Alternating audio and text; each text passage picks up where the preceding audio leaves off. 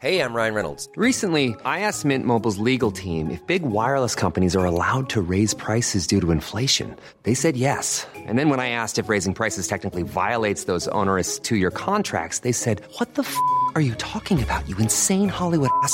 So to recap, we're cutting the price of Mint Unlimited from $30 a month to just $15 a month. Give it a try at mintmobile.com slash switch. $45 up front for three months plus taxes and fees. Promo for new customers for limited time. Unlimited more than 40 gigabytes per month. Slows. Full terms at mintmobile.com.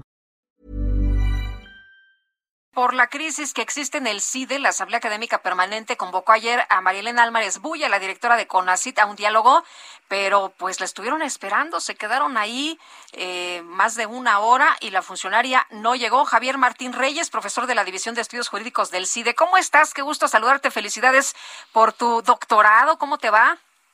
Muchísimas gracias, este Lupita. Bueno, pues contento por lo que mencionas, eh, pero también preocupado, obviamente, por lo que está viviendo el CIDE y por la respuesta a las autoridades, ¿no? Ya como tú lo decías, eh, ayer se convocó a la directora general de CONACIT, eh, pues un diálogo abierto, franco con la comunidad del CIDE, eh, no llegó y es por eso que ahora el CIDE está convocando a una marcha, digamos, pues no solo en defensa de esta institución, sino también, yo diría, es, es una defensa de la autonomía de las universidades públicas, es una autonomía en contra de las decisiones arbitrarias, y es también este pues una defensa no de la libertad de cátedra de investigación y de expresión que pues, son tres pilares fundamentales del quehacer este científico no y académico pues no solo en el CIDE sino en cualquier institución pública del país Lupita. El, ahora, todo, todo parece indicar que el presidente tiene la sartén por, eh, por el mango, que, que puede hacer lo que se le antoje y que está apostándole a que haya una pues un deterioro del, del respaldo a esta disidencia y que finalmente o el CIDE regrese al redil o simple y sencillamente se termine. ¿Qué opinas? Mira, yo, yo creo que definitivamente en, el ámbito eh, político, Sergio, este, es, es cierto, ¿no? Que el presidente de la República pues cuenta con una enorme legitimidad.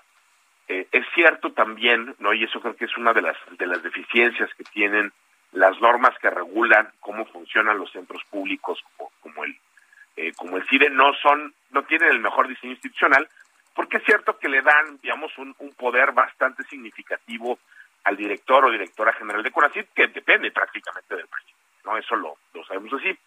Pero también yo te diría este Sergio creo que en este caso hay una dimensión jurídica eh, que ya ha quedado muy clara no y es que han sido tales, digamos, las, las, el nivel de arbitrariedad de las decisiones que se ha tomado, que esto ya abrió la puerta a que se impugne prácticamente eh, todo el proceso de designación.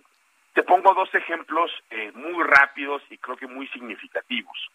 Eh, en todo el proceso para designar no al director general del CIDE, que culminó con el intento de designación y de imposición de José Romero eh, Tellaeche, el propio CONACIT emitió una convocatoria donde solicitó que participara, digamos, en ese proceso de auscultación o consulta eh, interna, toda la comunidad del CIDE. Toda la comunidad es, pues toda, ¿no? Profesoras, profesores, el personal administrativo y, por supuesto también los estudiantes.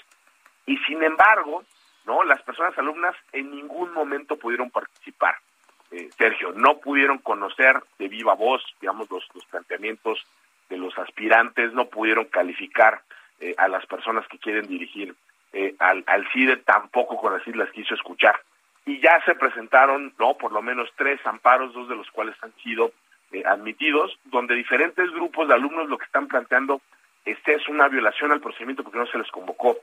Y el segundo ejemplo, y quizá el más grave, este Sergio, es que la directora general de CONACIT incluso violó los propios estatutos del CIDE porque no permitió que votara el órgano que tiene la última palabra en el proceso de designación, que es el órgano de gobierno, que en el caso del CIDE es el Consejo Directivo.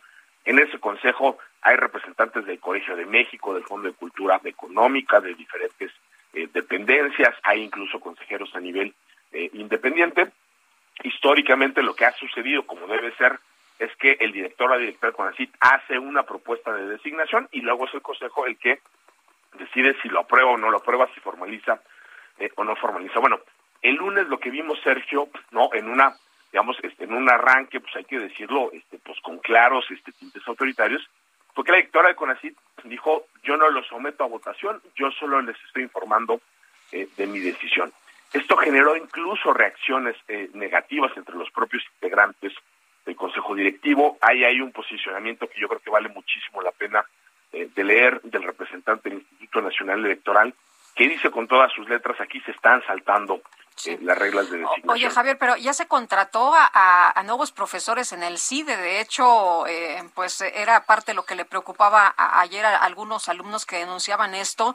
Se está acosando también a quienes participan en las manifestaciones, se les toman fotografías, se les toma nombre y se ha prometido que a los alumnos de nuevo ingreso no se les va a cobrar absolutamente nada. Eh, ¿Cómo ves esto? O sea, ya perdieron, ya perdieron la batalla.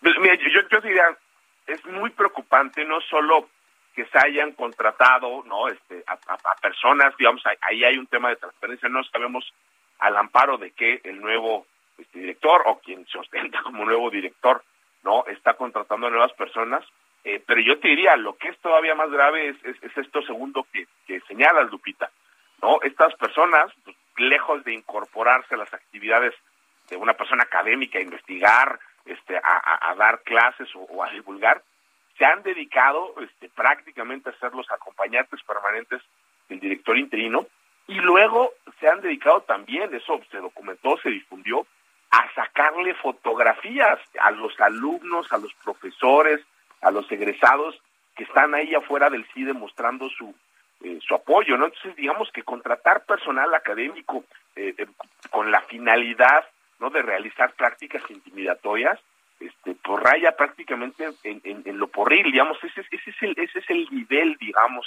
no que por, por desgracia ha mostrado no este el doctor eh, Romero Tellaeche quien hoy sustenta eh, como como director interino pero yo sí te podría decir no o sea creo que eh, hay una batalla política que seguiremos dando somos una institución pequeña en, en número pero creo que muy orgullosa de lo que ha aportado eh, al, al, país, por eso estamos convocando a la, a la, marcha, ¿no? Porque si el CONACIT no quiso ir al CIDE a dialogar, entonces el CIDE irá a CONACIT a hacer sus planteamientos y como les decía también, ahí está esa estrategia legal, se van a seguir presentando este eh, amparos y nosotros confiamos pues que el Poder Judicial de la Federación va a cumplir con esa función eh, de contrapeso que eventualmente nos dará la razón y que podremos tener un proceso de designación pues a la altura de las circunstancias y sobre todo poder contar con un director eh, general que sea aceptado por la comunidad no del, del, CIDE y que nos permita realizar nuestras labores no nosotros lo que queremos es que nos dejen investigar que nos dejen enseñar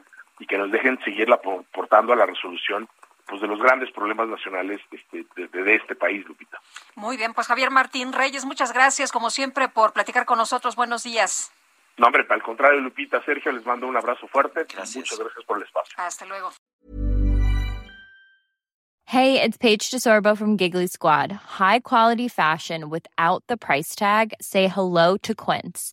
I'm snagging high-end essentials like cozy cashmere sweaters, sleek leather jackets, fine jewelry, and so much more. With Quince being 50 to 80% less than similar brands and they partner with factories that prioritize safe ethical and responsible manufacturing. I love that. Luxury quality within reach. Go to quince.com slash style to get free shipping and 365 day returns on your next order.